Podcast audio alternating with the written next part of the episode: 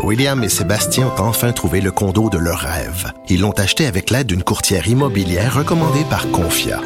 Parmi les courtiers qui leur ont été proposés, William et Sébastien ont choisi de faire affaire avec Hélène. Elle connaissait bien le quartier et d'emblée, elle a compris leurs besoins. Ça a tout de suite cliqué. Mais quand même pas autant qu'entre William et Sébastien. Confia, on se dédie à l'espace le plus important de votre vie. Confia fait partie d'Espace Proprio, une initiative de Desjardins. Protégez vos dépôts, c'est notre but. La SADC protège vos dépôts dans les institutions fédérales, comme les banques. L'AMF les protège dans les institutions provinciales, comme les caisses. Oh, quel arrêt! Découvrez ce qui est protégé à vos dépôts sont protégés.ca.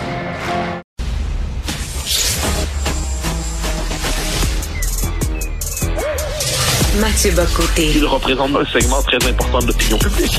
Richard Martineau. Tu vis sur quelle planète? La rencontre. Je regarde ça et là, je me dis, mais c'est de la comédie. C'est hallucinant. La rencontre. Bocoté. Martineau. Alors, euh, Mathieu, bien sûr, on souligne les dix ans euh, de la crise étudiante ces temps-ci, la crise des carrés rouges. Et bon, euh, on, on, lorsqu'on parle de ça, cet événement-là, c'est tout le temps le côté bon enfant, le côté presque familial. Et euh, on sortait dans la rue et tout était beau, tout était rose. Il y avait une face très sombre à, à cette manifestation-là aussi, dont on parle peu. Ah ben oui, non mais il n'y a, pas de doute là-dessus. Il y avait, c'est euh, comme dans tout grand mouvement comme ça, il y a euh, à la fois la frange qui se radicalise et qui cherche à profiter, en fait qui qui est emporté par les événements, puis pour que la crise se maintienne et pour qu'on continue à ce que, pour reprendre une formule que j'affectionne, à goûter de l'alcool fort de la passion politique, eh bien, on, on sent le besoin de on veut que ça aille toujours plus loin. Donc, on affronte les policiers. Donc, on est tenté par l'émeute. On est tenté à tout le moins par la, la protestation euh, aux marges de la violence. Et il y a aussi des groupuscules radicaux qui cherchent à s'emparer des événements pour être capables justement de ils cherchent à s'emparer des contradictions sociales, des tensions dans la société, des manifestations pour chercher à la pousser vers les extrêmes, vers la violence, vers des tensions de plus en plus radicales, vers la polarisation. Et tout ça, on l'a vécu pendant le printemps érable. Hmm. Et moi, ce qui me, ce qui me frappe, c'est qu'on a, lorsqu'on euh, revient sur ces événements-là, on néglige cette part, on oublie cette part inquiétante. Puis par ailleurs, j'ajouterais que le printemps érable est un moment de changement dans notre histoire. C'est un vrai moment de bascule dans notre histoire et qui, euh, qui représente, pour, pour un nationaliste québécois comme je le suis, c'est un moment assez inquiétant, assez triste en fait, parce que c'est le premier grand moment de mobilisation depuis la Révolution tranquille qui n'était pas sur la question nationale. Fondamentalement, la question nationale était toujours présente d'une manière ou de l'autre. Et le printemps érable, c'est le, le, moment où la, je dirais, la nouvelle génération s'est investie dans l'espace public en liquidant la question nationale comme si elle ne faisait plus partie du portrait. M. Parizeau croyait que parce qu'on brandissait les drapeaux du Québec, eh bien, ça voulait dire qu'il y avait quelque chose comme un nationalisme implicite dans tout ça. C'est pas du tout ce qui s'est passé. Le parti qui a émergé de cette crise, c'est Québec solidaire. Le parti qui a pas vraiment, euh, qui a accéléré sa, sa décroissance, je dirais sa décroissance à partir de là, c'est le Parti québécois. Euh, pour moi, c'est un moment qui, je ne veux pas le diaboliser, euh, c'est un moment aussi où il y a eu des, passions politiques nobles qui se sont exprimées, mais j'ai l'impression que c'est un moment beaucoup plus trouble, ou à tout le moins beaucoup plus contrasté qu'on le dit dans notre histoire récente. Et euh, ce qu'on vit présentement, les journalistes qui sont menacés, qui sont chahutés, qui se font cracher dessus, les, les figures d'autorité, les policiers qui reçoivent des menaces de mort, c'était en germe à l'époque. On se souvient qu'il y avait eu... Des... En fait il y avait, il y avait de l'agressivité envers les policiers, envers les journalistes, mais il faut toujours le voir. Quand l'agressivité contre les policiers et les journalistes vient de gens qui sont de gauche, entre guillemets, hmm. ben ça passe. Et puis bon, c'est, c'est tolérable, c'est explicable. C'est même quelquefois, on va y voir la poésie de l'insurrection contre les forces de l'ordre bourgeoises. Bon. Puis quand c'est à droite, ben là, là c'est bon, c'est condamnable euh, intégralement, unilatéralement. Je peux me permettre de donner un autre exemple ici en France. Euh, L'an passé, au moment des manifestations euh, en 2020, en fait 2021, 2020, autour de euh, après les événements de Minneapolis aux États-Unis, autour de George Floyd, tout ça, il y a eu des manifestations en France, mais elles étaient interdites. C'était un moment où on n'avait pas le droit de manifester, c'était contre la loi vu les circonstances. Pas qu'on n'avait pas le droit de manifester, mais pas dans ces circonstances-là à tout le moins. Et le ministre de l'Intérieur avait dit oui, évidemment, euh, c'est illégal, mais c'est une émotion tellement légitime qu'elle transcende en quelque sorte le, le droit ou la loi dans les circonstances. Bon, ben, en ce moment, là, il y a l'équivalent du mouvement des camionneurs. euh, et là, on dit pas, ah, il y a une émotion légitime qui permet de transcender ou dépasser la loi. Donc, moi, j'aimerais savoir qui est ce pouvoir qui a la capacité de distinguer entre l'émotion légitime qui permet de dire, euh, c'est pas grave d'avoir attaqué un policier, c'est pas grave d'avoir attaqué un journaliste cette fois-là, puis dans l'autre cas, dire que c'est très grave, que ça mérite condamnation. Euh, de ce point de vue, l'analyse d'une telle crise, c'est l'occasion de voir comment notre système euh, politico-médiatique euh, distingue entre les gentils et les méchants.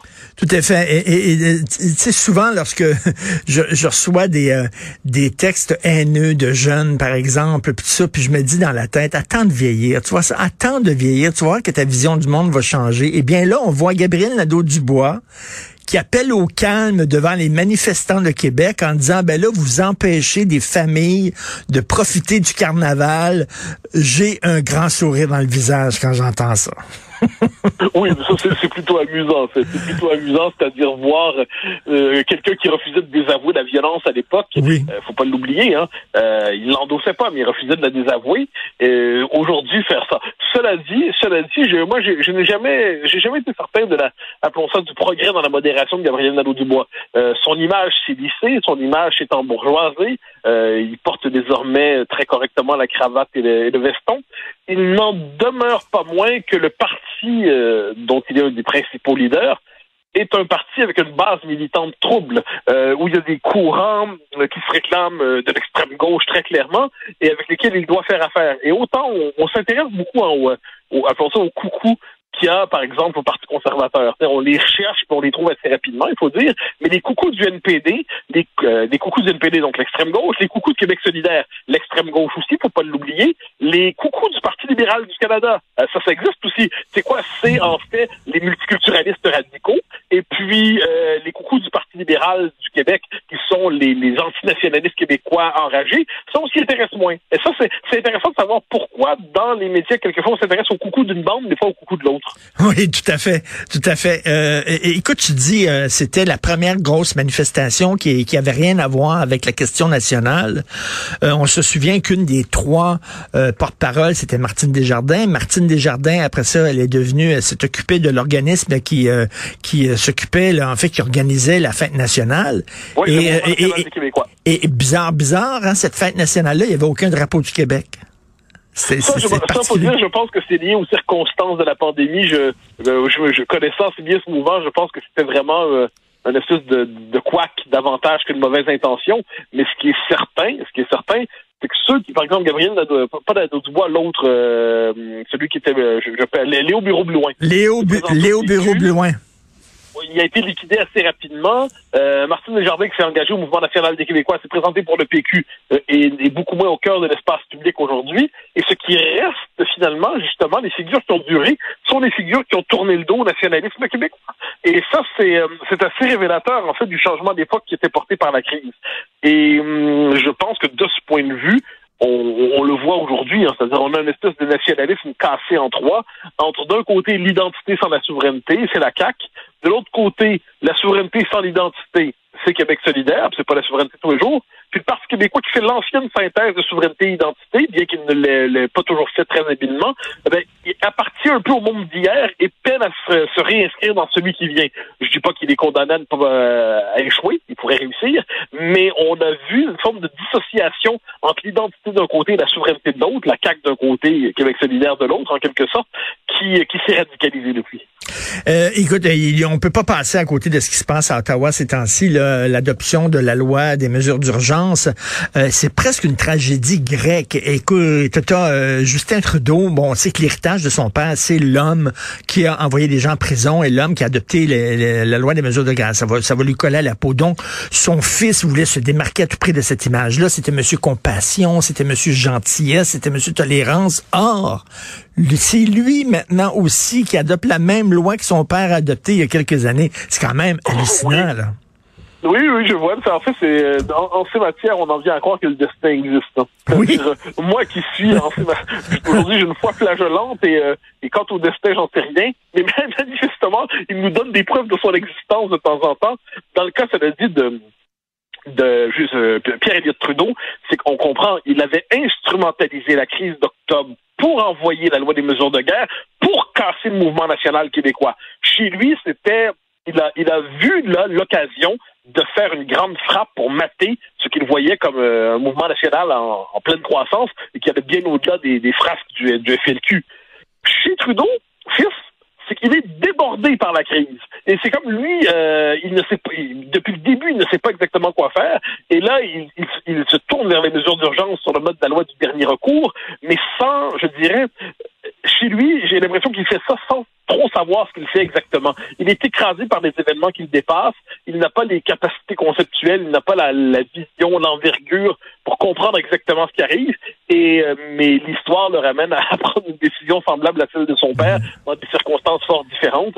Mais de ce point de vue, c'est l'héritage de la famille Trudeau euh, sera jamais identifié dans notre histoire politique. Et là, Joseph Facal, en terminant dans sa chronique aujourd'hui, dit bon, lorsqu'on regarde le paysage politique euh, fédéral, c'est vraiment un, désert tu as le Parti euh, libéral de Justin Trudeau qui, a montré son incompétence et son impuissance. Tu as le Parti conservateur qui se déchire, qui est en train de, de se scinder en deux.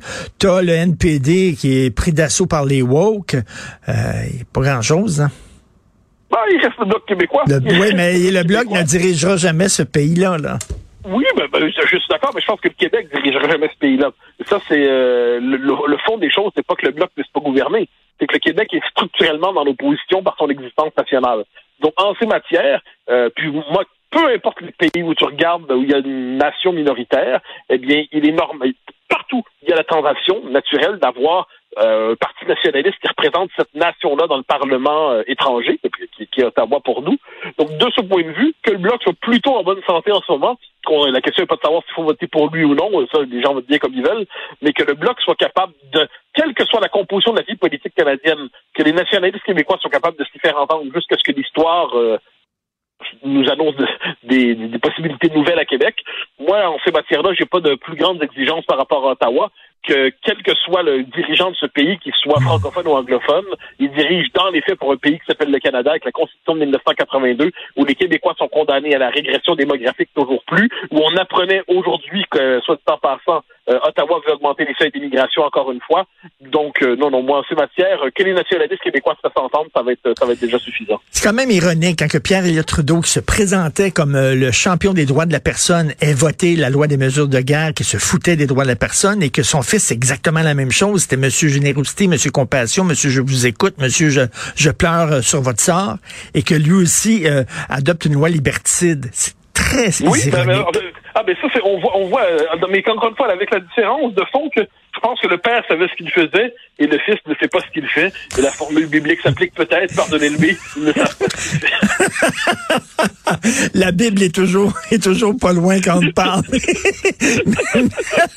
Merci Mathieu, bonne journée. Bye bye. Salut.